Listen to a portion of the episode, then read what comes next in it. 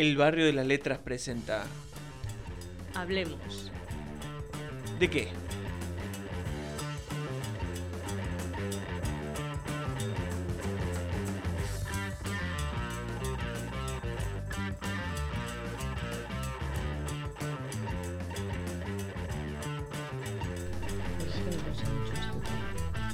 ¿No pensaste mucho en esto? Muy mal. Hola, Marce. Hola, Blaskin. ¿Todo bien? Sí. Bueno, más o menos. Ah, bien. Ahora bien, me gusta que seas realista. ¿De qué vamos a hablar hoy? Entrevistas de trabajo. Bien. Bien. Mal. Depende de cómo salga la entrevista. Generalmente mal. Bueno, Bueno, yo, yo he tenido suerte. no solo cómo salga, cómo se plantea la entrevista. Claro. Sí. ¿Por qué quieres trabajar con nosotros? Qué pregunta de mierda. Porque quiero cobrar un sueldo. Esa es la respuesta honesta. Efectivamente, pero no puedes decir eso. No, hay que ser honesto, pero no hay que ser honesto en las entrevistas. Claro, o sea, yo he estado estos días mirando páginas web, ¿no? De estas de Business Insider y estas cosas que te que te dan consejos para afrontar la entrevista de trabajo.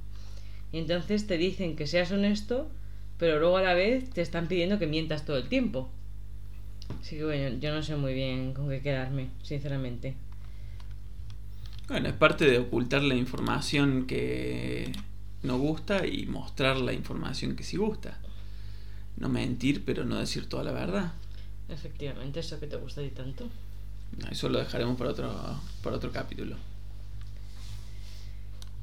Es muy importante conocer la empresa para la que estás haciendo la entrevista, Mm. saber todo estupendamente. De hecho, por lo visto, muchos entrevistadores empiezan preguntándote eh, de qué va la empresa. O sea, te hacen como un pequeño examen.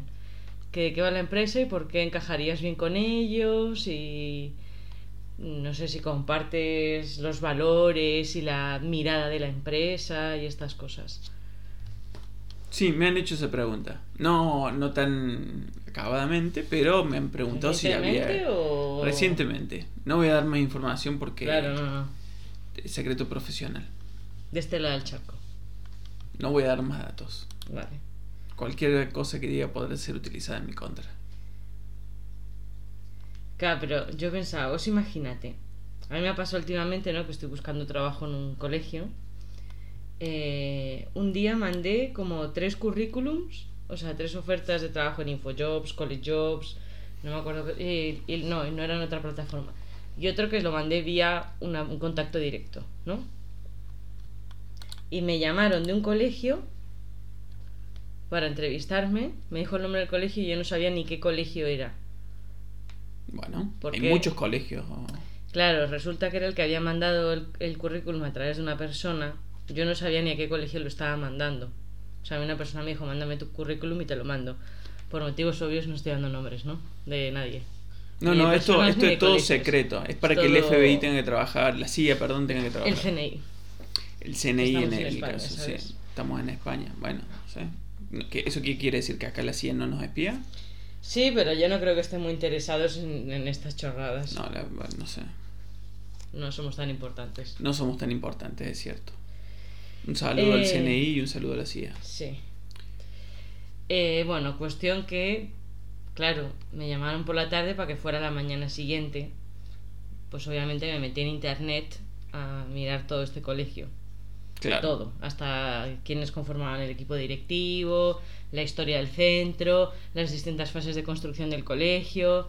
Y lo que pasa es que, claro, los colegios no, ha- no siguen las preguntas estas que, que cuentan, ¿no? En, en las páginas web con, con tips para buscar trabajo porque so- están más orientadas a la- al ámbito empresarial. O sea, en realidad un colegio concertado privado es una empresa, pero funciona de otra manera. Entonces, Se no, supone. ellos se, se supone, ¿no? Para algunas cosas sí, para otras no. No me preguntaron, sino que me lo contaron y mientras me lo contaba a mí me daban ganas de completar toda la información que él no me estaba dando, que yo había leído en la web, pero bueno, me contuve. Yo hacía, "Mm, ah, sí, sí, ay, qué bien, qué interesante.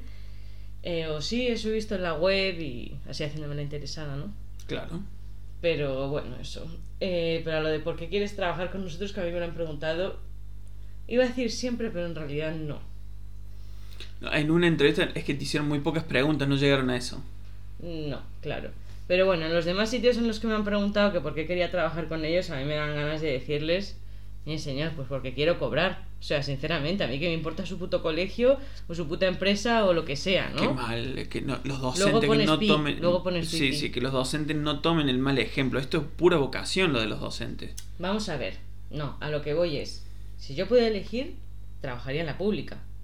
O elegir, o en un colegio concertado que me encantase, pero es que esto me pa- parece Disney. Que vas a trabajar a la empresa que más te guste. Chorradas, vas a donde consigues trabajo para pagar las cuentas a final de mes. Totalmente. Entonces que me hace una gracia lo de por qué quieres trabajar con nosotros. Pero bueno, no sé si alguna vez me animaré y diré, pues porque necesito el dinero. Soy capaz de decirlo, ¿eh? No, que sos capaz, no tengo ninguna duda. Que sirva para algo, también tengo mis dudas. Pero bueno, hiciste toda la inteligencia que correspondía sobre el cole y bien, eso, eso, cumpliste con la primera de las premisas de las entrevistas de trabajo. Otra cosa que me la atención, primero voy a ir a lo que he visto de los consejos, ¿no? Sobre consejos, sí, ¿no? Consejos de... comentándolo. Sí. Eh, bueno, por lo visto, está mal tener un hueco en blanco en el currículum. Tener un tiempo sin haber hecho nada. Ajá. Y, es- y si sin te haber hecho nada, eh, es sin haber hecho nada. Te tomaste dos meses de vacaciones, No sé si tampoco como dos meses. Creo que Ajá. se refieren a huecos un poquito más grandes, pero bueno, no, no, no especificaba, ¿no? Pero yo me imagino que más de cinco o seis meses eh, está mal visto. toma el visto. Entonces, en las páginas estas, eh, te puedo citar mis fuentes. O sea, yo he mirado en Robert, Robert Walters, Ajá. En EducaWeb, Business Insider, Bien. en BBC News Mundo Ah, guay, perdón. y en HR Trends Infoempleo. Ajá. Bueno. Luego otras, eh, pero las de las anécdotas luego, es otro tipo de información. Bueno, la cuestión es que está mal, ¿no? Tener un hueco en blanco.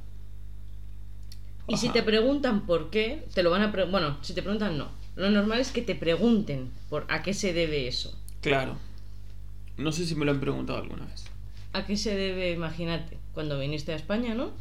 Estuve un año Eh. tratando de sacar. Ah, no, sí, creo que sí me lo pregunté porque creo que respondí en algún momento. Estuve un año sacando los papeles, digamos, para poder trabajar. Bueno, según esta página, no está bien decir porque no encontraba trabajo. Ajá. Entonces tú ponte en el sup- supón que estás eh, buscando trabajo, Sí. llevas cinco meses sin trabajar, no me vale lo de los papeles. O sea, ya ahora, ahora te quedas sin. Bueno, no vamos a decir eso, pero eh, No, un no, hipotético caso. ¿no? Un hipotético caso, no te llamas Matías, te llamas Federico. ¿Puedo Entonces, elegir mi nombre? Puedes elegir tu nombre, Bueno, me llamo Adalberto. Adalberto. Bueno, pues Adalberto lleva cinco meses sin trabajar, llega a una entrevista de trabajo. Después de preguntarle para qué quiere trabajar con ellos y si comparte el ideario de la ¿Cuál empresa, ¿Tuve un, un trabajo anterior o no? Es tu personaje. Yo Ah, simplemente veo en tu currículum un hueco en blanco de cinco meses. Hueco en Y blanco te de cinco pregunto, meses. Ajá. Adalberto, ¿cómo es esto posible? ¿Cómo es que llevas... ¿Cómo es que has estado cinco meses sin hacer nada? ¿O qué ha pasado? No, ¿qué ha pasado entre diciembre y mayo Eh, estuve de viaje. de viaje? Sí, sí, sí, tuve un viaje. eh, me fui a, a meditar al monte Shaolin y tuve unos meses de meditación eh, para volver a reencontrarme con, conmigo mismo y con el mundo que me rodea. Fíjate, justo estuve ahí, en ese mismo monte, haciendo un curso de yoga hace un año con la empresa. Hicimos un viaje. ¡Wow! Ah, ¿Cómo se llamaba tu...? ¿Cómo se llaman estos? Los... Eh, eh, era el monasterio de- del monje Pai Mei. Estuvimos ahí con, con Don, Pai, Don Pai Mei y... No había ningún Pai Mei cuando yo fui. Ah, bueno, es que es muy exclusivo el mío. Pero si es que yo fui al mismo sitio.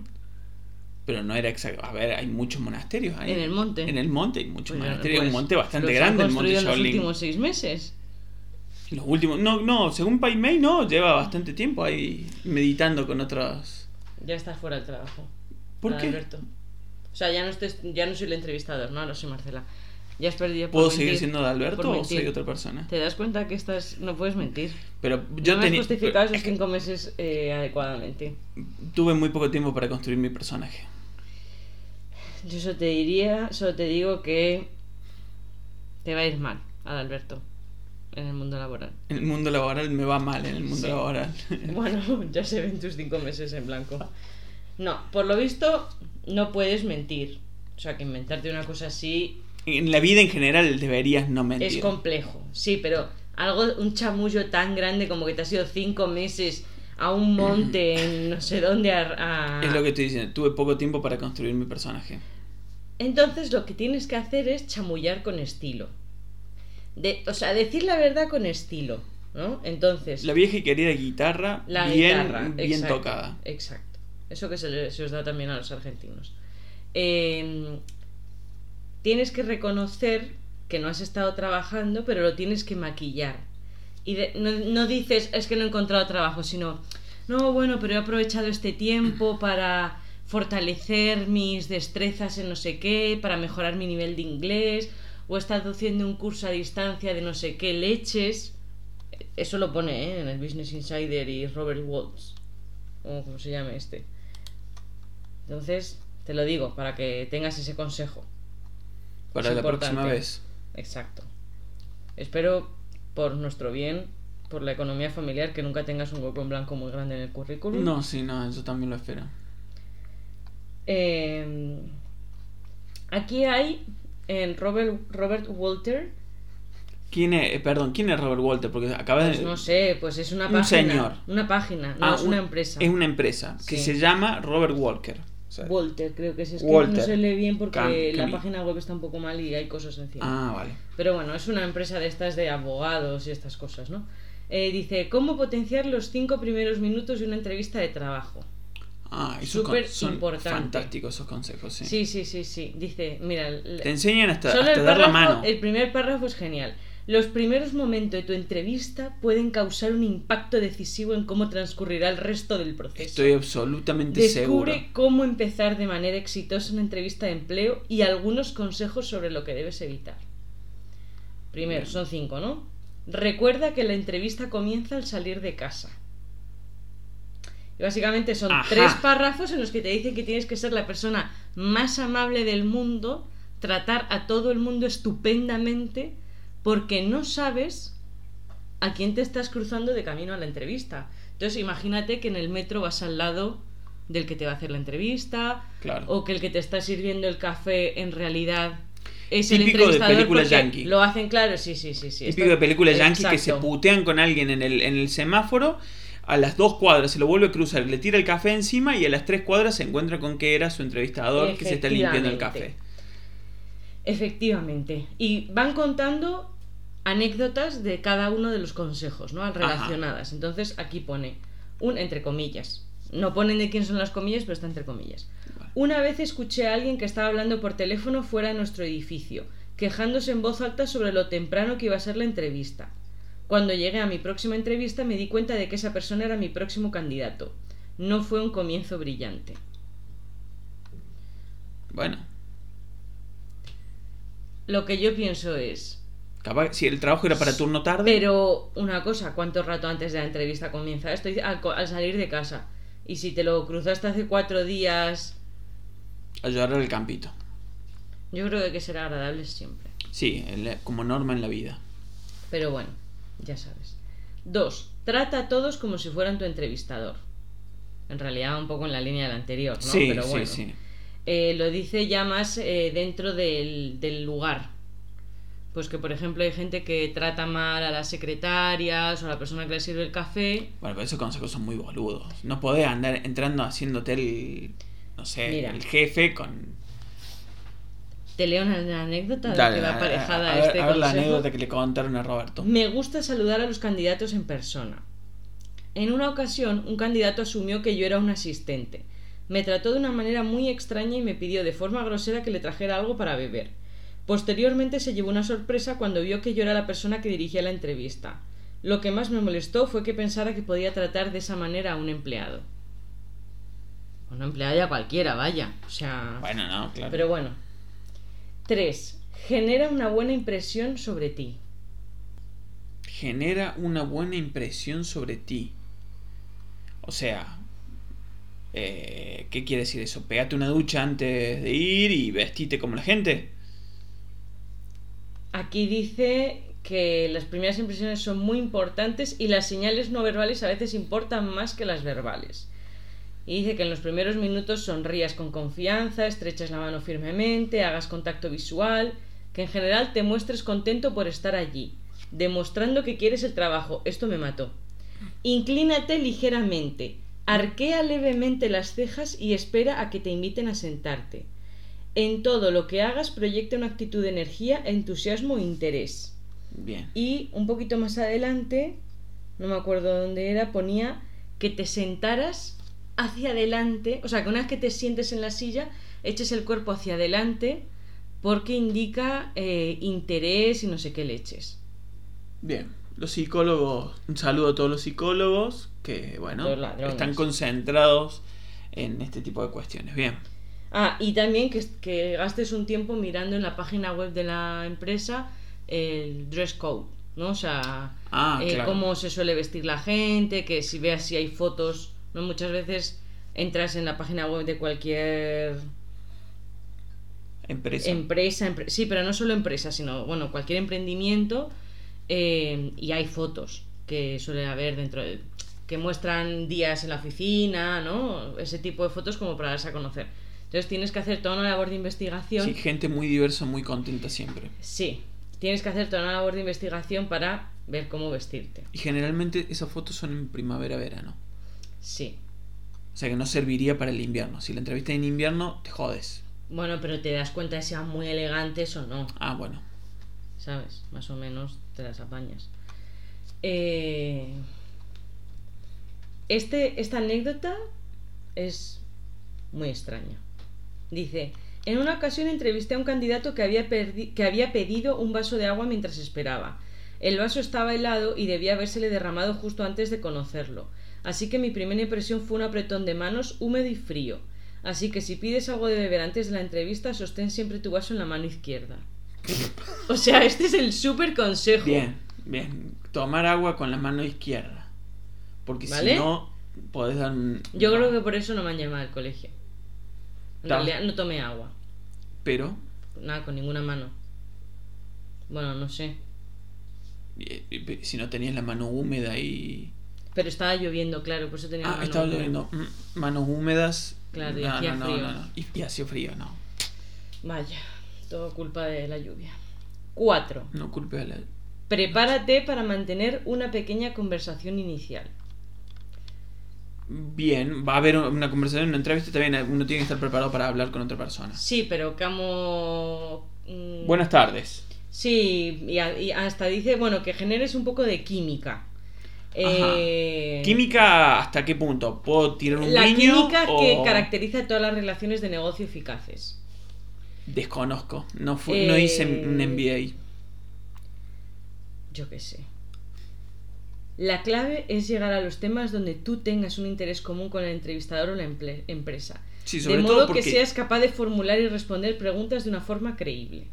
Sobre todo porque yo voy a hacer las preguntas. Y dice, por ejemplo, si ves una foto de la familia del entrevistador, tal vez podrías preguntarle acerca de ellos y estar preparado con una anécdota familiar propia. Sinceramente, ¿qué se No, fuma no, esta no. gente? Totalmente. O sea, yo voy a llegar a una entrevista y y voy a ver una foto de la directora, por ejemplo, y voy a empezar a preguntarle por su familia. Sí, no, claro. ni de coña.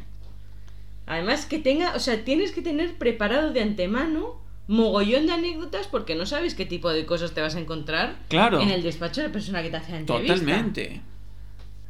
Quinto y último consejo de Robert Walter. Incidir en tres mensajes clave desde el principio. Tienes Bien. que llevar claro los tres mensajes que tú quieras que, que se queden ellos, ¿no? Pero ¿cuáles son los mensajes? A los que tú veas, según el, el trabajo. Quiero el trabajo. Los otros dos eh, los eligen ellos. A los políticos se les recomienda comunicar un máximo de tres mensajes clave ante los medios de comunicación. Mensajes a los que deben atenerse y sobre los que deben incidir durante toda su intervención. Entonces te dicen que en esta página no, que, hagas lo mismo. Ante todo, tengas tres puntos, tres ideas principales y todo lo que digas o hagas deje claras esas ideas. Así que esas son. Estos son los cinco. los cinco pasos. Y aquí nos da unas cuantas. eh, unos cuantos datos. Cifras. Las primeras impresiones cuentan. Diversas encuestas destacan la importancia de causar una buena impresión durante los primeros minutos de una entrevista de trabajo. Seis de cada diez directivos reconocen que la forma de vestir del candidato tiene un gran impacto en su contratación. Ujú. El 33% de los jefes afirma saber si va a contratar a alguien dentro de los primeros 90 segundos de la entrevista. Entonces, ¿para qué las hacen tan largas? Sí, la verdad que no tiene No ningún sé, sentido. o ¿Para sea, qué te llaman tres veces? tre- Exacto, yo tuve que ir tres veces y ya en 90 segundos, mira todo el tiempo que me habrían ahorrado. Claro. Pues ya sabes, el resto es solo para hacerte sufrir. Para ser jefes, putear, que es básicamente para lo que sirve. Exacto. A una persona le puede llevar entre 1 y 10 segundos fo- formarse una impresión sobre tu nivel de confianza. Y esa impresión rara vez cambia más adelante. O sea, los primeros segundos, como la cagues, hasta luego. Mantener el contacto visual con tu interlocutor puede ayudar a que éste perciba de ti una mayor inteligencia. Ajá. Fuente Personality and Social Psychology Bulletin. Sí. Que lo sepas. Una, Y por último. universidad. Los colores más conservadores, como el azul o el negro, serán la apuesta más segura en cuanto a tu vestimenta según una encuesta realizada a más de 2.000 profesionales de búsqueda y selección. El naranja es el peor. Bien, bueno. Es un buen dato. Por suerte no tengo ropa naranja. Eh, creo que tampoco. Pero sí tienes amarilla. Esa Pero esa no la, amarilla no... no la. No la uso mucho. Menos mal, Además que la tuve que guardar durante cuatro años. claro. Aquí hay otra página en la que te dan más aspectos claves, aspectos clave y aspectos negativos para evitar en las entrevistas. Los aspectos clave, la verdad es que son los. Bueno, este me, este me mata. Recordar los datos y detalles de tu currículum. Bueno, sí, o sea, si sos de memoria con tu propia vida y podés tener algún tipo de problema. Pero vamos a ver, ¿cómo no vas a saber qué has estudiado y dónde has trabajado? Bueno, a menos que sea un currículum falso. Pero se supone que no puedes mentir. Eso no estaba entre los consejos del principio. Entre los cinco consejos no decís en ningún momento no mientas. Eh, es que esto es otra página. Ah, perdón. Aspectos negativos que debes evitar. Mostrar problemas de disponibilidad o de movilidad. Claro. Eh, de movilidad se refiere a eh, moverte. Si dices, uy, que vivo muy lejos o he tardado mucho en venir, no sé, me imagino que será algo así, pero yo, por ejemplo, a mí... Ah, en el último colegio me preguntaban por el carnet de conducir y dije que no tenía. Ah, No tenía coche, que había ido en autobús. A lo mejor por eso no me han cogido. creo que me lo han preguntado también.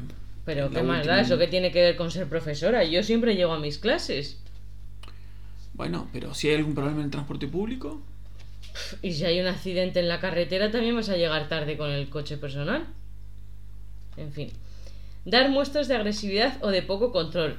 Vamos a ver, es que Sí. me parece increíble que esto lo tengan que decir.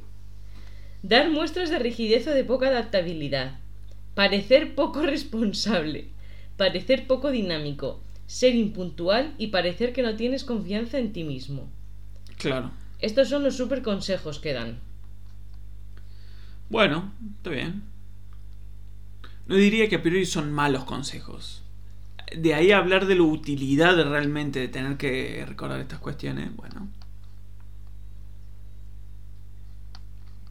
En fin. Eh, ah, esta es la de. Claro, aquí es lo de las mentiras. En Business Insider habla de los siete autosabotajes que cometes en una entrevista de trabajo y que provocan un fracaso estrepitoso. A ver, Blasky, autosabotajes que creas que hayas cometido en alguna entrevista de trabajo. No, no, yo creo que autosabotaje no. ¿No? ¿Nunca? No, no. No he tenido tantas entrevistas tampoco como para cagarla tanto. No soy de esas personas que cuando le preguntan ¿cuál es tu mayor debilidad? responde soy demasiado perfeccionista. Justo eso es uno de los que dicen aquí. Obviamente, es que na- ¿Qué, qué clase de respuesta es? ¿Qué, qué- cuál es tu mayor debilidad? ¿Cuál es tu mayor defecto? Ser muy perfeccionista. Anda a cagar. Hay que ser muy ridículo para responder eso. Perdona a todas las personas que estén escuchando esto que hayan respondido eso. Yo no respondí así, pero sí que dije que me tomaba las clases demasiado en serio. Y que les dedicaba mucho tiempo. Bueno, Es un poco eso, pero. sí, es pero es la bastante eso. Pero eso no creo que sea una debilidad, eso habla de tu responsabilidad. Sí, pero al final eh, puede ser algo negativo. Bueno, no sé. Aquí dicen, uno, mentir, exagerar o inflar. Bueno, alguna mentira puedo haber, eh, se me puede haber escapado, digamos. Dos, no, yo mentir nunca. Dos, llegar tarde. No. Tampoco, yo en las entrevistas no. Luego en mi vida diaria, pues un poquito, pero. Tres, no saber especificar tus logros. Y sale una foto de No tengo muchos logros para especificar. Jerry Maguire. Una foto de Jerry Maguire. Ajá. Eso es lo que ponen. Sobre No sí, gritando show me the money, o sea, Sí, no pero sé. se ve que en la expresión española dice enséñame tus logros. O no, sé. No, muéstrame el dinero. Ya, pues aquí pone enséñame tus logros. Me quedé alucinada cuando lo vi. No sé. Eh... Ya llevamos por el 3. Así no sabes especificar tus logros. 4. ¿Hablar mucho o poco? Eh, puede ser que hable poco. Tú poco. Yo suelo hablar mucho. Mucho. pero en las entrevistas de trabajo no. Sé mesurar. Desprender desesperación. Desprender desesperación. Me imagino por, por conseguir el trabajo. ¿Qué tanto es desprender desesperación? ¿Arrodillarse frente al jefe, por ejemplo, puede ser desprender desesperación? No sé qué sería desprender desesperación, pero yo creo que nunca lo he hecho. Creo que Bueno. no. Por ahora. No sé, veremos dentro de un tiempo, pero por ahora no. Esta es alucinante que pongan esto. 6. Comer y o beber durante la entrevista. Se me pasó el almuerzo. O me, se me Pero termi- ¿quién en Me quedé dormido quién y llegué sano justo. juicio llega a la entrevista de trabajo y se abre una bolsa de papas fritas. Además es el caso del que hablan. Ah, hay ejemplos también. Eh, Yo me imagino más un café con un criollito, pero... Claro, solo dicen que si en la recepción te han ofrecido un café, un vaso Ah, de bueno, agua, sí. ahí sí es. Y que además que te recomiendan que lo aceptes. ¿Ah, sí? Sí, No aceptaría nunca un café. yo sí. Pero. mm, pero vamos a ver que se va a poner a comer en una entrevista de trabajo. Además, claro, que se ha llevado por ti. Sí, no, eso ¿Cómo es lo vas más... a A, llevar? ver, es, es- Bueno, no sé. Hay de todo en la viña del señor, pero... Y aquí la, la última, no tener un plan B. Si yo te digo, el séptimo autosabotaje es no tener un plan B, ¿en qué piensas? Eh, no tener un plan B, autosabotearme, no sé. Yo, pienso, yo he pensado, digo, bueno, no tener un plan B, que no tenga una entrevista prevista en otro sitio. Y no. Es que no tengas en cuenta todas las opciones. Dice que, por ejemplo, que si la entrevista de trabajo es por videollamada y justo en ese momento tu ordenador deja de funcionar, que no tengas un plan B para poder conectarte desde otro sitio Ah, o cosas por el estilo. No sé, yo tengo un ordenador, no me voy a traer, bueno, en este caso ten- podría usar el tuyo, pero si viviera sola no, me voy no le voy a decir a alguien que me traiga un ordenador si el mío funciona perfectamente, si justo en el momento de la entrevista, no sé, explota, pues llamaré por teléfono y diré, oigan, perdón, he tenido este problema, podemos hacer la llamada por, por teléfono podemos atrasarla, Claro. no sé, me parece que son cosas de la vida que es normal que suceda, pero bueno. Yo por suerte nunca he tenido ninguno de estos problemas. ¿Tú? no, no, para nada. Bien. Eh, ¿Algo que quieres comentar hasta ahora de las entrevistas de trabajo? ¿De los consejos? Muy, ¿Tú darías, muy interesante los consejos. darías algún consejo útil a la gente? No, porque generalmente los consejos que están hechos por los entrevistadores, no por los entrevistados. ¿Qué consejo le daría? Lo mismo consejo obvio. Anda tranquilo, responde todas las preguntas Claro, sí. Eh, trata de no estar muy nervioso, qué sé yo, no sé. Sí, son bastante evidentes, ¿no?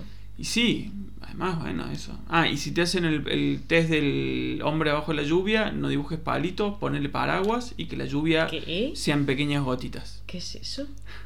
¿Nunca te hicieron el test del No. hombre bajo la lluvia? Mira, a mí por suerte nunca me han hecho esas cosas porque yo creo que si me sacan Mm, algo de eso otros- me levanto y me voy. Otro beso a los psicólogos. El hombre bajo la lluvia yo lo he hecho, sí, sí, sí. Sabía que no había respuesta correcta, pero sabía que había respuestas mejores que otras. ¿Y que tienes que dibujar un hombre con un paraguas? Hay que dibujar una persona abajo de la lluvia. Ajá. Entonces, eh, si, si dibujas, tenés que dibujar el piso, no tiene que ser palitos, tiene que ser una persona dibujada. eh, ¿No puedes hacer un monigote? No puede hacer monigote, no. ¿Por qué? Porque eso desprende absoluto desinterés por lo que estás haciendo. Vaya chorrada esa. Eh, eliminada de la prueba. El, arte, Arte abstracto, las pelotas. Eliminada de la prueba. Eh, si las gotas de lluvia son rayitas, eh, sos un criminal eh, que está a punto de ser eh, de cometer algún tipo de asesinato. Si las gotas son muy gordas, eh, te vas a mojar mucho. Si no tiene paraguas, entonces estás desprotegido y sos una persona poco segura. Sí, claro. Eh, no sé si esas son las respuestas correctas, pero evidentemente todo, todo eso hace a la cuestión. Pues yo creo que de pequeña a veces dibujaba la lluvia con rayitas. Son una Pero ahora ya asesina no. Ahora no. serie potencial. Bueno, me he reformado. No sé. No lo sé. Bueno, no, para Eh, reformarme que hacer- tendría que haberlo sido. Es decir, he mejorado, no sé. Bueno, ¿Y qué pasa si haces las gotitas así como se dibuja una gotita? Eh, ¿Eso les gusta o no les gusta? no sé, es que no hay O respuesta correcta. ¿Y puntillismo? Puntillismo no, creo que no. Tampoco, coño, ¿y ¿cómo hacer las putas gotas? Eh, como gotas, pero es que hay che, mejores por- respuestas por que cada otras. insulto tienes que poner, por cada mala palabra pones un pi. Eh, no se va a escuchar nada. Sí, sí, no es exagerado. Bueno, ahora que hemos hablado de tips que no sirven para nada. ¿Cuánto rato llevamos hablando? Vos llevas hablando 32 minutos ya. Estos 32 minutos no le han cambiado la vida a nadie. No. Esto no ha servido para nada. Pero De hecho, si nos han dejado escuchar, los entendemos. hay muchísimas páginas web en, en internet contándote estas cosas. Y lo mejor de todo eso es que hay muchas que son exactamente iguales. Yo no, no entiendo eso de las páginas web porque copian y pegan la información de otra página web exactamente igual. Pero he comprobado que es así. Vamos a hablar de algo un poco más interesante, ¿no? Que estos, estas cosas que son absurdas. Las entrevistas extremas. A ver, ¿qué se te viene a la cabeza si te digo entrevistas extremas? Eh, una película. ¿Qué película? El método. Bien. El método que se llama. eh, es decir, es un método que se utiliza que es el método Gronholm.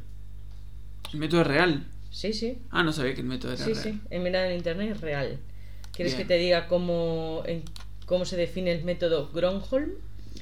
Lo primero que has de saber es que en el proceso de selección que se realiza mediante el método Gronholm no participan todos los aspirantes, sino que seréis tú y tus compañeros quienes, desde el Departamento de Recursos Humanos, tendréis que hacer una selección previa de los candidatos. Es decir, el, el método No- Gronholm no solo se puede utilizar ya para el final, ¿no? Claro. Tras ello se pasará a una fase del proceso que se llevará a cabo en grupo. En ella se plantearán a los participantes diferentes situaciones que tendrán que afrontar. Si hay una tragedia nuclear en la Tierra y cuatro personas tienen que subir a una nave espacial, ¿quiénes son los que tienen que ir? El niño, el payaso, el policía, la, enfermera, el médico, el bombero y la mar en coche. Por favor, psicólogos, dejen de robar. Y no he terminado. La principal particularidad de este método es que no son los reclutadores los que descartaréis a los candidatos. Esto habla como si lo están leyendo reclutadores, pero bueno, lo normal es que no es que lo lean reclutados. Sino que son ellos mismos, es decir, se trata de ver quién es el último superviviente de la prueba que terminará siendo el elegido para entrar a formar parte de la empresa. En la labor del reclutador durante el proceso es la observación y el control de la situación para que todo se desarrolle con normalidad. De ahí a Gran Hermano, mm, Nada, nada. un poroto. Gran hermano, un poroto al lado de, de las entrevistas de trabajo actuales que se realizan, ¿eh? O sea, esto existe.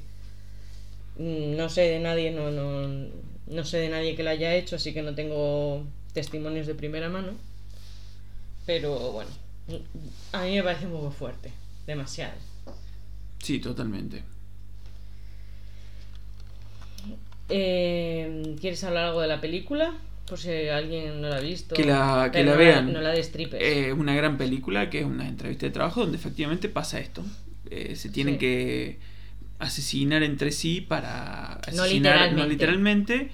eh, se tienen que ir descartan- descartando entre ellos y es una competencia y de hecho, ocurre desleal muchas veces para conseguir Sí. el, el trabajo. que de hecho es- se supone, no sé si está grabado ahí, pero el, el escenario en teoría es en, el, en la torre, ¿ese Torre Europa o Edificio Europa? Ese que está ahí en, en, en Castellana, al lado del metro de Cuzco, o de Santiago Eh, Bernabéu. No sé. Está al frente del Santiago Bernabéu. lado de Santiago. Bueno, sale ahí, sale ese, ese lugar en la película. Sale la castellana en la película, sí. Bueno, es una película muy recomendada de un director eh, argentino. Sí. Los No actores es. hay españoles y argentinos, ¿no? Español y argentino. Uno de los protagonistas es eh, Pablo Echarri. Dilo más fuerte. Un chiste interno para. Porque Ok. Pablo Echarri se le pasa susurrando. Vale, vale. Además de esto del método Gronholm, he descubierto que hay otro tipo de entrevistas metidas dentro de esto de, entrevistas extremas que son eh, que consisten en mogollón de rondas de, entre- de entrevis- de- de entrevistas, valga la redundancia. Es decir, empresa X busca em- un empleado y puede llegar a hacer hasta 12 rondas de entrevistas o más. Es decir, a la misma persona le hacen más de 12 entrevistas. Parece una barbaridad.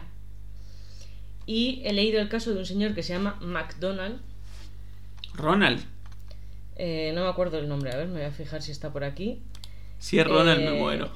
no, creo que no era Ronald. Si fuera Ronald, no, Mikey Conley. Ah, ¿Y por qué aquí dice McDonald? ¿será familiar de Ronald? Ah, creo que es por el entrevistador. Bueno, no, es Mikey, Mike Conley. Mike Conley, de 49 años. Este señor se quedó sin trabajo en plena pandemia. Eh, un hombre que tenía un buen puesto, mm, creo que no, no Me especifica. encanta el eufemismo de se quedó sin trabajo. Le metieron una patada en el culo en la pandemia. Efectivamente, sí. También en todo esto, las entrevistas de trabajo, Sí, hay obvio. muchísimos eufemismos. Y sí, Sí. Lo despidieron al chabón, con Exactamente. 49 años. no sorete. Y empezó a hacer entrevistas para empresas, distintas empresas. Eh, No para ganarse el pan. Hacía las entrevistas para encontrar trabajo. claro, claro, sí, no es que él era el entrevistador, No, no, claro. él era un candidato. Es, él era gerente de ingeniería de software de una empresa Ajá. estadounidense. Suena mucho, ¿no? Sí, sí, puede ser. Eh, cuando lo echaron en la pandemia. Que si es de ingeniería de software, no entiendo porque esas cosas en la pandemia les fue bien, ¿no? ¿O no? Bueno, no tengo ni idea. No sé. Eh, la cuestión es que estuvo haciendo el, eh, las eh, iba a decir el trámite en realidad es como un- es peor que un trámite burocrático esto haciendo las rondas de entrevistas en cinco empresas que le iban dando largas porque decían que por la situación generada por el COVID-19 no podían llegar a eh, tomar una decisión y entonces iban posponiendo iban añadiendo entrevistas y otras que al final lo dejó. eh, O sea, esa es como que terminó en nada. Y en otras tres, sí, o sea, el chabón estaba haciendo entrevistas en ocho empresas diferentes a la vez. Parece una locura. O sea, yo Sí. la última semana que he estado con un solo sitio y ya me he vuelto loca del estrés y todo, imagínate, ocho. Pues el señor sigue haciendo sus entrevistas y en una de ellas logró pasar tres rondas. Bien. Bien, entonces él, pues era para el puesto nivel de, para un nivel de director en una empresa que le gustaba mucho. Entonces a ella le parecía que después de tres rondas estaba bastante segura la cosa. A mí también me lo parece, después de tres rondas. Y de pronto le mandan un correo electrónico desde la oficina de, de recursos humanos diciéndole que tenían que coordinar seis rondas más así de golpe. Bien. ¿Qué tal está tu Después de agenda? tres. No, no, por ahora está libre porque no tengo trabajo. Claro, ese es el problema, que tendemos a hacer eso. O sea, yo creo ¿Quiénes tendemos a hacer eso? los desempleados. Ah, Yo el otro día di una clase de gratis el otro día diste una clase gratis, sí. de una profesora que está de baja. Yo creo que eso debería ser ilegal, incluso. Eh, tal vez Una hora sea. entera de clase. Pero como estaba desesperada por conseguir el trabajo, luego para Bien. nada. Ese es un buen punto. Trabajo no pago. ¿No mostraste desesperación al dar esa clase? Y Eh, qué buena bueno, pero- cuestión. Pero ¿qué vas a decir? No, te dicen, ay, se nos ha ocurrido, ¿podrías dar una clase para que... Un saludo a las pedagogas. Sí. Eh, para que podamos decidir, porque había otra persona, ¿no? Claro. Para que podamos decidir con quién nos quedamos, ¿qué vas a decir? No. Hasta luego. Bueno, eso, lo eso los no. hubiese ayudado a decidirse muy me- rápidamente. A lo mejor no, pero te ponen en un compromiso que podrías. Y, y- uf, Bueno, ese condicional es como, o sea, para eso que te digan, mira, si quieres seguir, necesitamos que des una clase. Porque encima parece que la decisión es tuya, que tú estás eligiéndolo. claro. Son los cabrones. La cuestión es que este señor, pobrecito mío, seis rondas más. Ya estaba cansado. Imagínate, después de no sé cuántas mil empresas, no sé cuántas mil rondas, pues agarró y les contestó de buenas maneras. Simplemente, ¿son estas las rondas finales? Ya él también por ir mentalizando, es que también las empresas no piensan en toda la cuestión psicológica que produce esto. Claro. ¿no? O a ti las entrevistas de trabajo no te producen estrés. No, no, pero tal vez sea también una forma de medir el- Sí, si sí. tienes resistencia. Pero no solo el estrés. estrés, no solo el estrés, sino las expectativas, sobre todo si vas pasando rondas, Bueno, eh, uno entiende que, que ya no queda mucho. Entonces yo solo pregunto que si eran las finales. Y le respondieron, todavía no lo sabemos. vamos viendo sobre la marcha. Así que él tomó la decisión de retirarse del proceso de selección y compartió su experiencia en LinkedIn. Ajá. O LinkedIn, depende. Depende en del nivel de inglés. Sí, no, pero incluso aquí la gente como buen de inglés dice LinkedIn porque estamos acostumbrados, igual que, no sé, decimos DVD, no DVD, esas cosas. En fin, o tu- decimos Twitter, no Twitter. ¿Comprendes? Claro. El tema es que se hizo trending topic. La historia la vieron dos, o sea, la publicación la vieron do- más de dos millones y medio de personas al momento de que escribieran en esta página web que es ya hace un tiempo. O sea que seguramente ahora lo haya- bueno, entre otros ya nos contamos nosotros, ¿no? Dos Eh, millones y medio con- y dos personas más. Bien. Sí. Y al final, o sea, bueno, él compartió, ¿no? Todo esto que le había pasado, lo frustrado que estaba. Eh, un montón de gente le empezó a decir que les había pasado lo mismo, que no, o sea, porque él se sentía un poco, ¿cómo voy a abandonar? Pero por otra parte es que esto me parece increíble. Y mucha gente le contestó, mira, eh, estamos en las mismas, se hizo súper famoso y desde una empresa le ofrecieron un puesto de, traba- de trabajo mejor que a los que él estaba que en los procesos en los que él estaba participando. Es que como buena película yankee, un final feliz. Exacto, efectivamente, es que es un caso estadounidense. Claro, obvio. Obvio. Un final feliz. Bien. Efectivamente. Yo no sé, por eso a ver si con este podcast me, me surge algo. Yo dije, bueno, pues este chabón ha hecho esto, vamos a retomar el podcast, voy a llorar un poco y no sé, a ver si, ¿no? Claro. A ver si funciona. Pero llorar un poco no muestra también desesperación. Bueno, pues anda que lo de este señor en LinkedIn, Bueno, no sé, hasta hay una foto de Mike, ¿lo quieres ver? Mira A qué ver, cara de Mike. majete tiene Mike. sí, sí. Tiene cara de majo. Yo Sí. le daría un trabajo. ¿Vos le darías un trabajo? Yo le daría un trabajo. Bueno, funciona, la primera impresión funciona. Mikey, te, Efectivamente. te contrataron con solo ver tu foto. Efectivamente, no sé para qué, pero bueno, lo No contrato a sé, Mike. no, no tenemos mucha posibilidad de darle mucho trabajo, pero bueno. Ah, perdón, lo de McDonald que he dicho antes es que es un señor que a raíz, es, es un entrevistador, o sea, un reclutador, que a raíz del- de, este caso dice em, que si una empresa es indecisa, le da al candidato una visión crucial de su cultura interna. Si el y dice, comillas, si el proceso de toma de decisiones es tan difícil para la organización, si no pueden apretar el gatillo después de tres o cuatro entrevistas y tú has hecho todo lo que te pidieron y todavía no están seguros, entonces es un indicador clave de cómo sería trabajar para esa organización y esos gerentes. Sí, Estoy de acuerdo. Pero aún así, si no te quedan más cáscaras, lo haces. claro. Ese es el tema, que ellos también juegan con la idea de que vos estás Desesperado. relativamente Y desesperado. es que es la realidad. O sea, en... vamos a ver. hay mucha gente que, que yo, eh, a ver, a mí eso me llama la atención, pero porque no, no me he visto mucho en esa situación, que hay mucha gente del mundo empresarial que está continuamente buscando trabajo. O no continuamente, pero... Sí, que, que- está que habituada buscan, a cambiar eh, Y- generalmente de trabajo. Sí, no, y que además ellos están en un puesto, está, incluso les gusta, pero siguen buscando cosas, pues eh, un puesto que sea mejor, que ganen más, en una empresa que les llame la atención, entonces a lo mejor en ese mundillo, claro, es más probable que tú puedas decir, oye, mira, esto no, no, me- no va conmigo.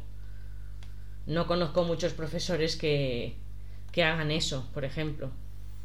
No, A no ser que estéis en un colegio en el que te traten muy mal, pero en general si estás más o menos contento, claro, también el caso de los profesores es que el sueldo es el mismo. Como es por Claro. convenio, no, no es que yendo a otro colegio vas a ganar mejor. no, bueno, pero cambiar de nivel, digo, pasar al nivel universitario, en esos casos podría llegar a ser. es pero- que es otra, es, es una cuestión diferente, pero es- no sé. En fin, que mm, que claro, yo pienso, me, hay gente que todavía me dice que creen que es posible que me llamen del colegio el lunes. De este colegio, ¿no? Que llevo ya hace una sem- hace Sí, el mensaje subliminal de todo esto es quejarse del colegio ese. Hmm. Que les mandamos un saludo. No, a ver, vamos a poner a los oyentes en en contexto. ¿Vas a hablar de tu vida personal? ¿Acaso no lo hacemos todo el rato? No lo sé. Bueno. Eh, yo en general. Bueno, no, yo no, miento. no, no, esto yo me no- llamo esto- Adalberto, de Esto hecho. no me ha pasado a mí, esto le ha pasado a una chica que se llama Margarita. Margarita, bien. Margarita, eh, no nos ponemos en contexto, me voy a crear al per- voy a crear el personaje Margarita un momento. Buenas tardes. Listo. Hola, soy Margarita. Pues resulta que no sé por qué Margarita no es tan aguda. No, no me gusta. Bueno, lo hago con mi voz. Sí, mejor que con Margarita eh, manda el currículum a un colegio.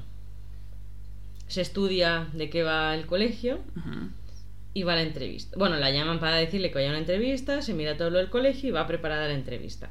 Hace la entrevista, va bien. Esto es un viernes, pasa el fin de semana y el lunes le dicen que va- vuelva el martes. El martes vuelve Margarita y, se, y ahora ya se entrevista con las directoras del colegio. Va estupendamente, pero a Margarita le piden, después de tenerla una hora y media esperando en la cafetería, que supuestamente iba a ser un ratito, una hora y media sin que nadie le diga nada, Bueno, un ratito es relativo. Hombre, a Margarita le pareció largo. Yo la entiendo a Margarita, ¿eh? Yo la entiendo. Pero bueno. Yo creo que se está quejando mucho. Hay que ser más Eh, proactivo. Sí, sí, los Eh, bueno.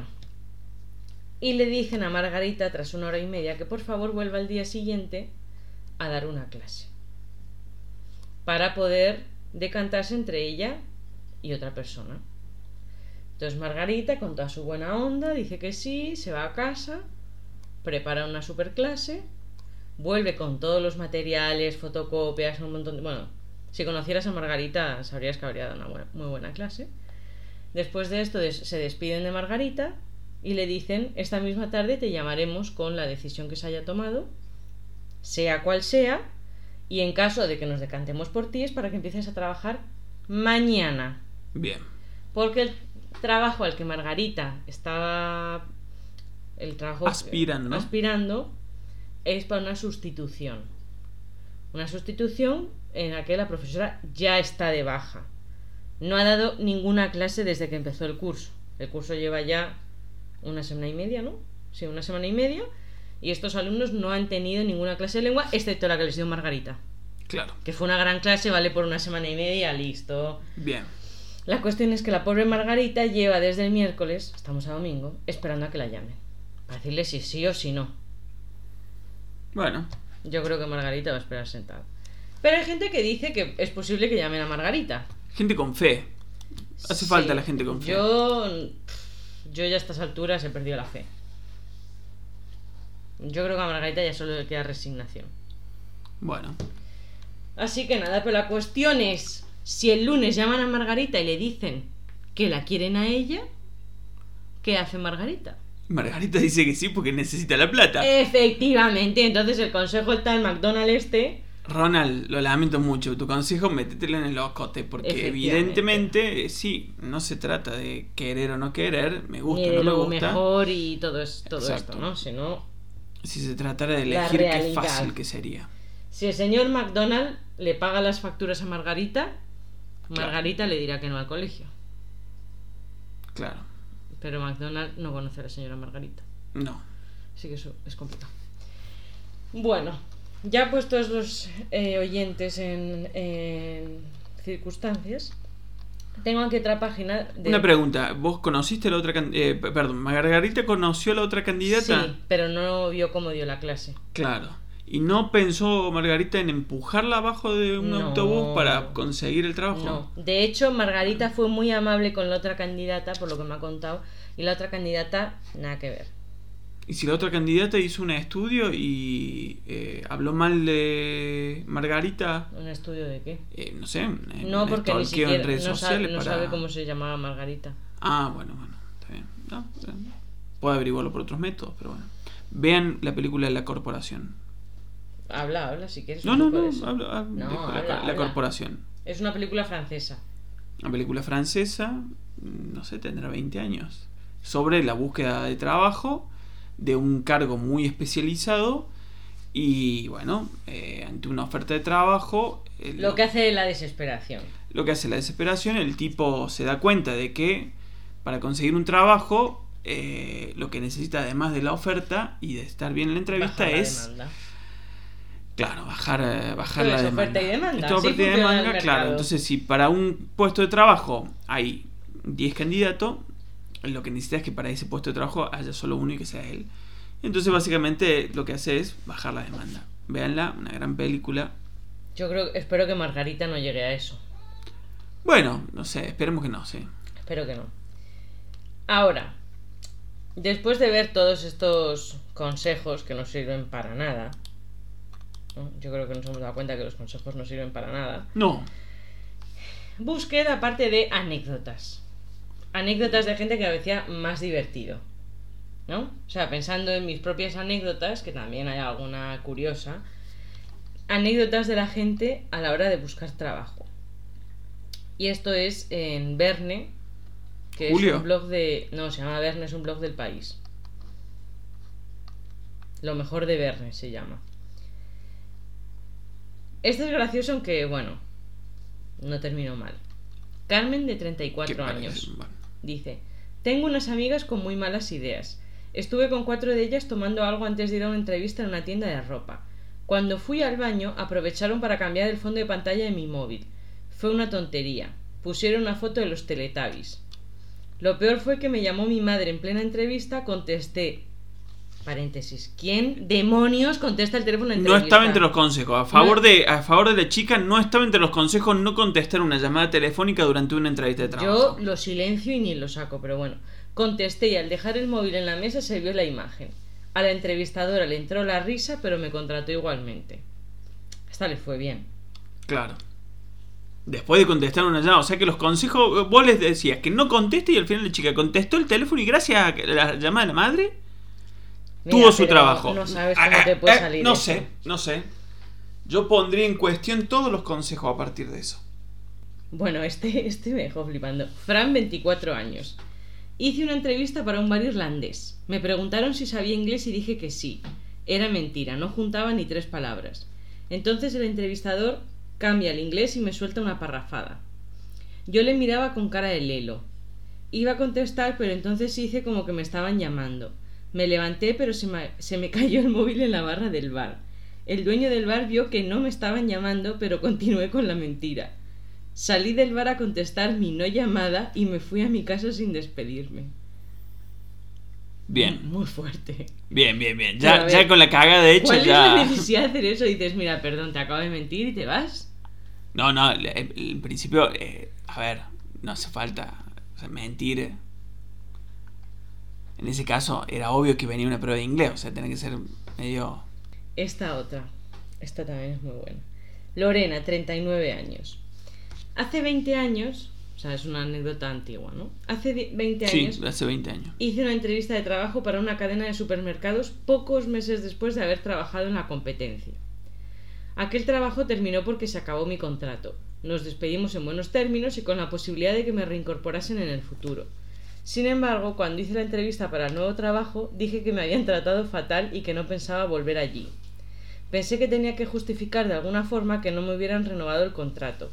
Creía que la entrevista iba bien y terminé criticando a mi, a mi anterior encargado. Manteniendo la sonrisa, la entrevistadora me dejó en el sitio. Tu jefe en tu anterior trabajo es mi hermano. Bárbaro. No me contrataron.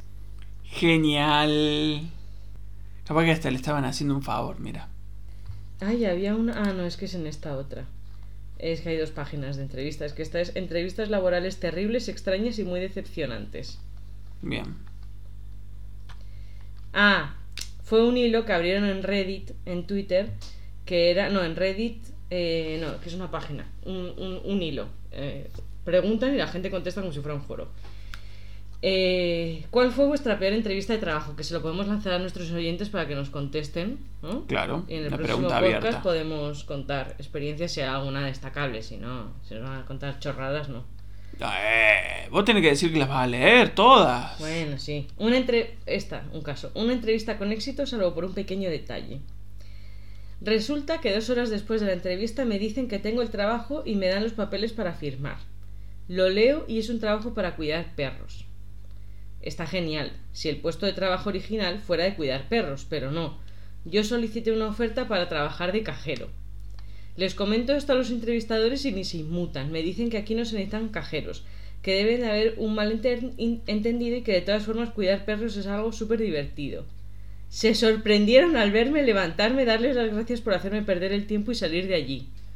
Bueno, Es increíble.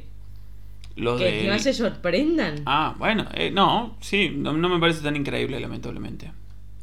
¿no? No, hay cada cara dura dando vuelta. Esta otra, Y estábamos hablando de lo que hacen las empresas con la desesperación de los, sí, sí, pero de los que Pero buscan el trabajo. vamos a ver, si quieres a alguien que pase perros, ¿para qué vas a decir que quieres un cajero? De alguien que quieres que pase a perros. No, es que no, no entiendo qué sacas con eso. No sé. Esta, cogió días de vacaciones para llevarse un chasco. Lo voy a resumir porque es un poco largo. Básicamente, eh, claro, esta es de los casos en los que está trabajando y quería mejorar, ¿no? Se pidió vacaciones, se pagó un billete de avión, pagó la estancia en un hotel. Y en cuanto llegó a la entrevista, lo primero que le dijo la entrevistadora era que no tenía ninguna intención de contratarla. Que era una entrevista de mera cortesía porque conocía a su hermano Bárbaro. se fue tal y dice acabaron ofreciéndome el puesto semanas después porque no lograban encontrar a nadie adecuado rechacé educadamente y me dieron una respuesta muy pasivo-agresiva Una respuesta pasivo-agresiva es: ¿te vamos a ir a buscar a tu casa? no sé no No dice cuál fue la respuesta. no Bueno, entrevista de trabajo.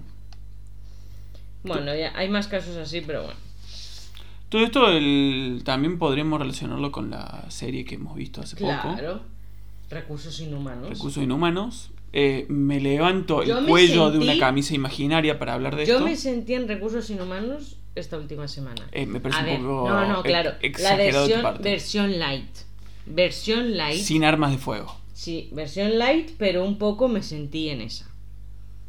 Eh, ¿Cuál fue la parte en la que te hizo sentir que estabas participando en una toma de rehenes?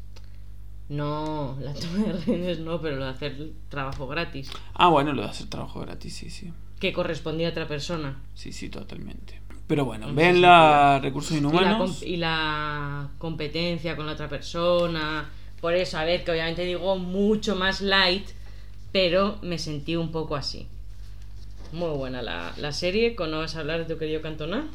El gran, y por eso me levanto los imaginarios, el imaginario cuello de mi camisa, que no tengo puesta, eh, para hablar del gran Eric Cantona, fundador del Sindicato Internacional de Futbolistas Profesionales junto al gran Diego Armando Maradona, y eh, oficial pateador de fascistas en canchas de fútbol.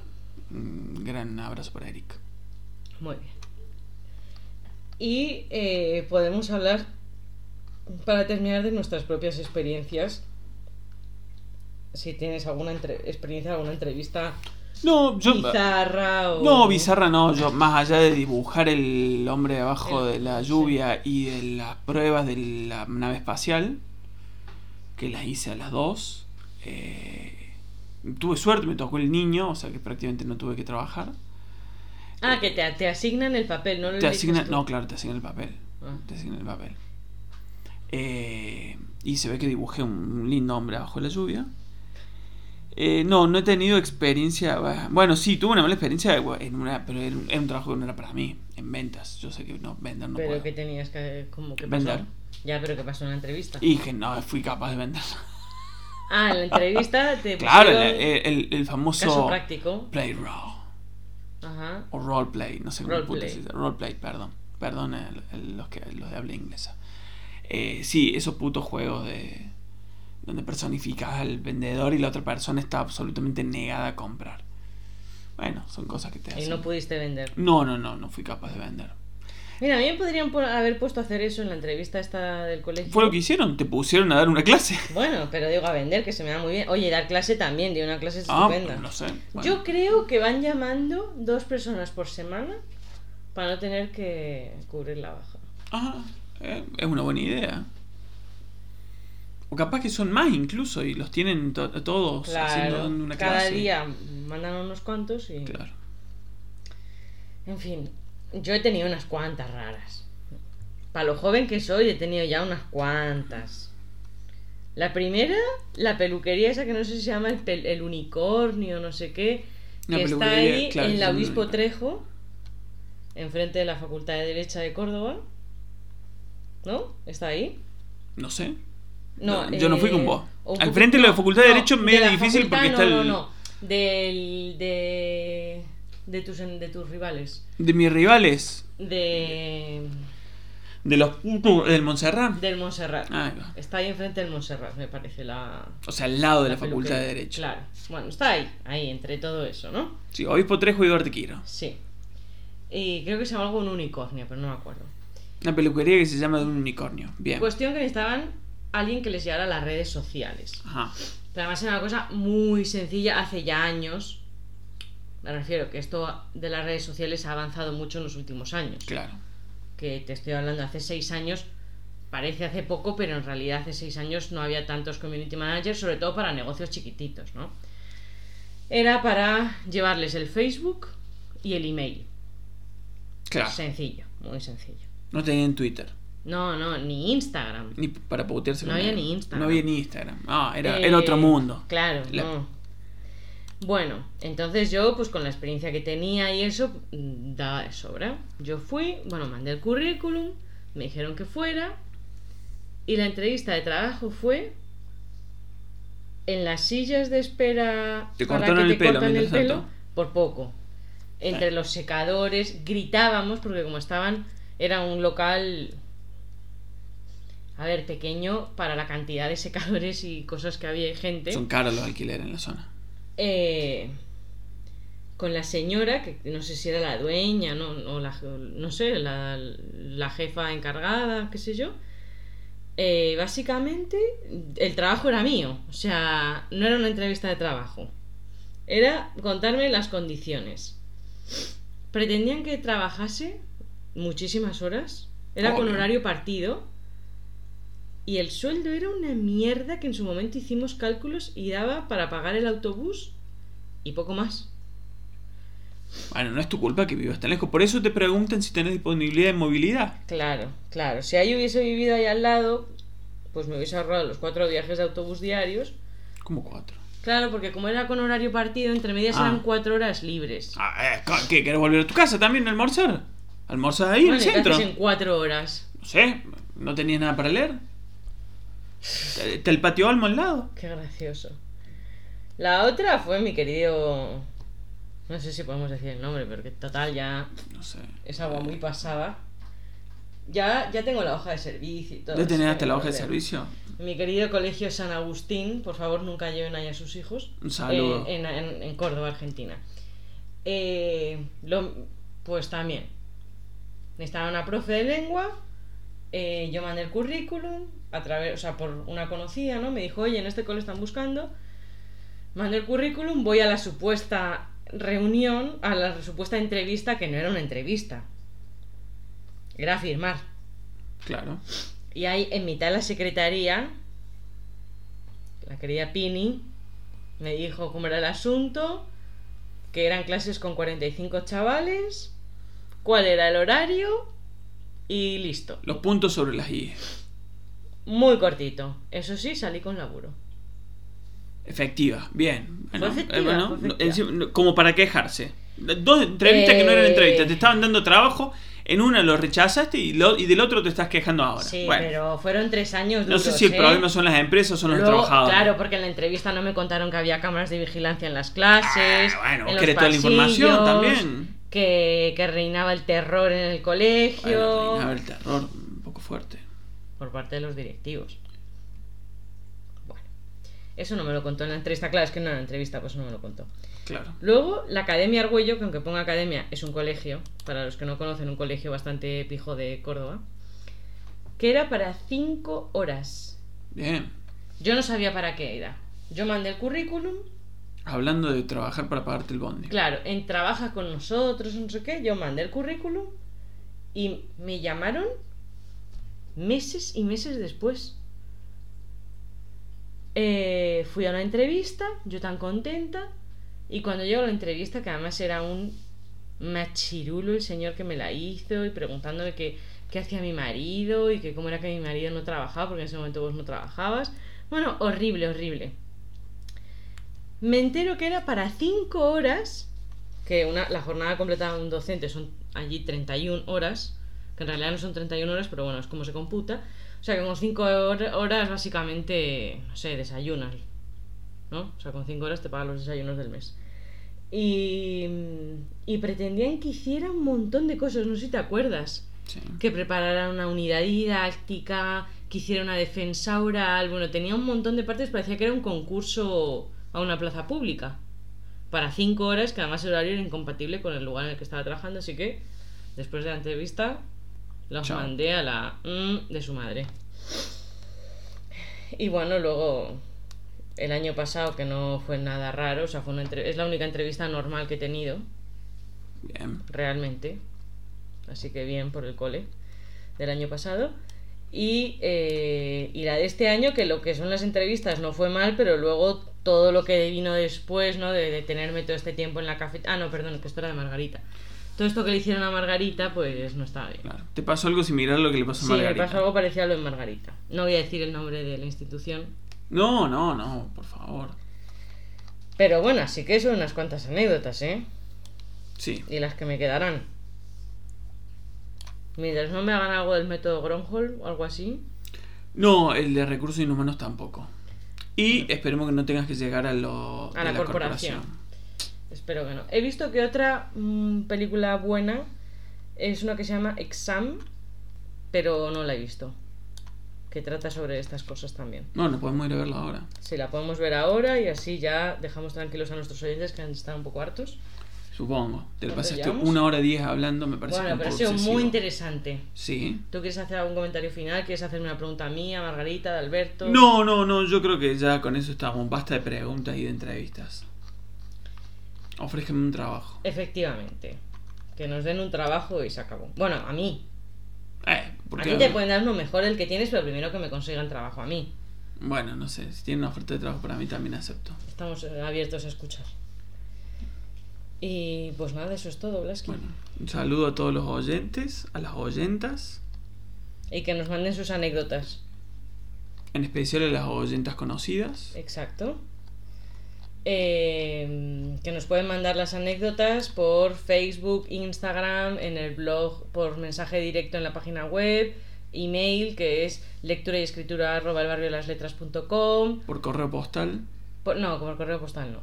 Eh, no vamos a revelar nuestra nuestro lugar de residencia en público. Bueno, Eh, en el Instagram que es barrio de las letras o barrio de letras, barrio de las letras. La no E. El Facebook que es el barrio de las letras y la página web que es el barrio de las letras.com que nos tenemos que hacer un poquito de publicidad. Claro, y sí, ya sí, dentro de sí. nada vamos a empezar a pedir cafecitos. Ah, sí, estaría bien. Esa es una forma de que nos den trabajo. hay que pagar el internet. Paguen. Hay que pagar el internet. Hay que pagar el internet. El micrófono costó carísimo. Si nos invitan a cafecitos haremos más podcast. De hecho, estamos en la oscuridad en este momento porque estamos ahorrando luz. Sí. No, estamos gastando toda la luz en, en el funcionamiento de, de la computadora. Que están con batería, pero sí. Eh, pues nada, un saludo a nuestros oyentes, oyentas, oyentis. Y eso es todo por hoy. Y esperemos que la próxima sea ¿Qué? Que no sea dentro de seis meses. No, no, la semana que viene ya tengo el tema. Ah, ¿ya tenés el tema? Ya tengo el tema. ¿Lo querés anunciar o no? No, porque ahora no me acuerdo, pero tengo un tema ah, buenísimo. bueno, tenés el tema pero no te acordás. No, Bien, no, estamos, estamos seguros que un no va a ser en seis meses. Bárbaro. Solo tengo que acordarme en algún momento. Bueno, si se acuerda, nos vemos la semana que viene. Y si no, nos veremos la otra.